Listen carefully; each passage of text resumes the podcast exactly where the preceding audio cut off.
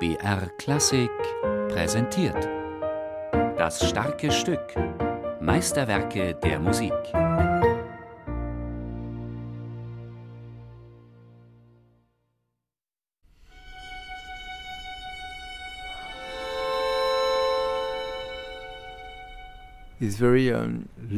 Diese Musik klingt sehr hell, leuchtend, wie Licht, das durch ein Fenster nach drinnen fällt. In den Geigen spielen wir am Anfang mit Dämpfer. Gut, das sind technische Dinge, aber es hilft uns, die richtigen Klangfarben zu finden. Auch wenn wir viele Noten zu spielen haben, versuchen wir trotzdem immer, dieses helle, leichte zu bewahren und nicht zu tief und dunkel zu klingen. Too, too deep and too dark.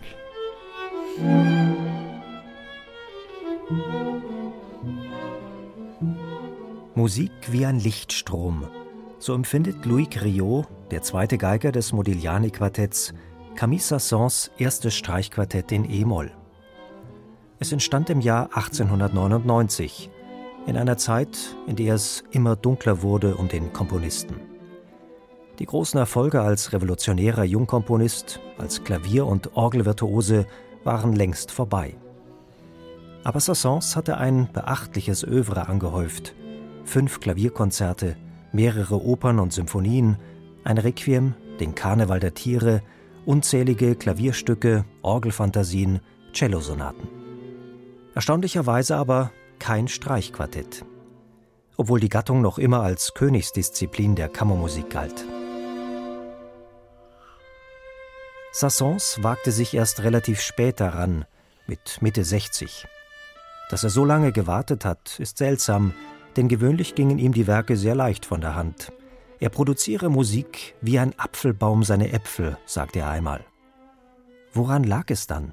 An der Ehrfurcht vor den großen Quartetten Haydns und Beethovens oder an seinen Zeitgenossen?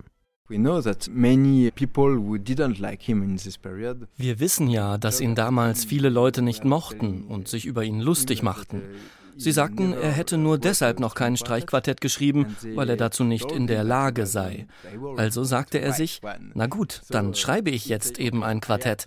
Aber es fühlte sich für ihn nicht sehr natürlich an. Er notierte damals, ich muss diese Arbeit machen wie eine Hausaufgabe, damit die Leute sehen, ich habe ein Streichquartett geschrieben. Und damit ist die Sache erledigt.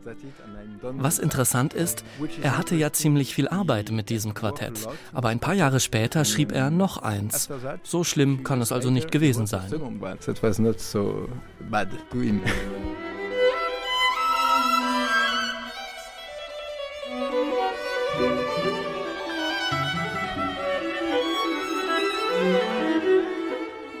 Ein drängender Puls, blühende Melodielinien, eine reine Pflichtübung klingt anders.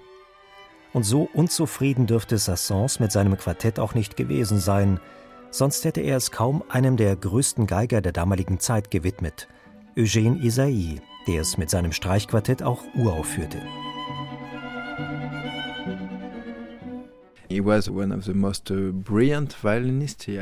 Er war einer der brillantesten Geiger überhaupt und hatte eine atemberaubende Technik.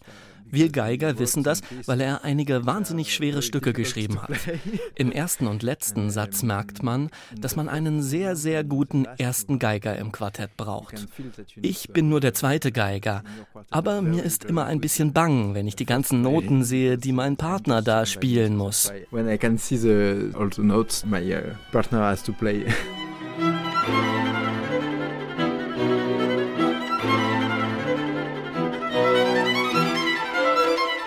Trotz aller Virtuosität und Ideenfülle, die Kritiker und Sassons frühe Biografen nahmen das Werk äußerst kühl auf.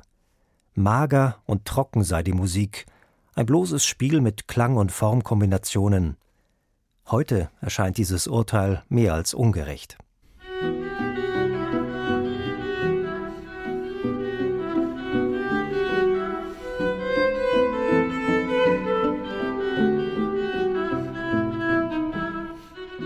Der zweite Satz, ein typisches Sassons Scherzo, ist so mitreißend wie sein Danse macabre.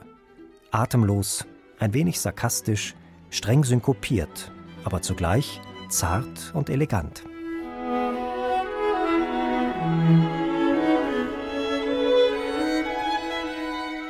Sassons verbindet seine ganz eigene Musiksprache mit Anklängen an frühere Epochen.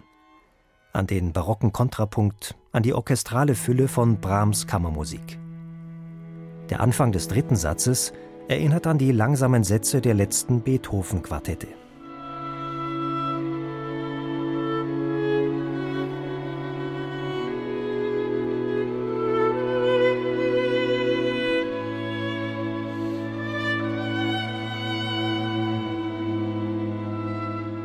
Zwar entwickelt er keine völlig neue Musiksprache wie seine impressionistischen Zeitgenossen Debussy und Ravel, aber der Abschied von der Romantik ist spürbar, zum Beispiel in den fragenden Dissonanzen.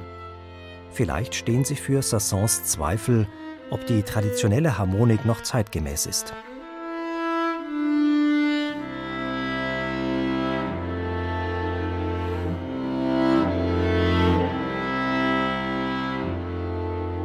Es scheint, als würde Sassons das Erbe seiner kompositorischen Vorfahren resümieren.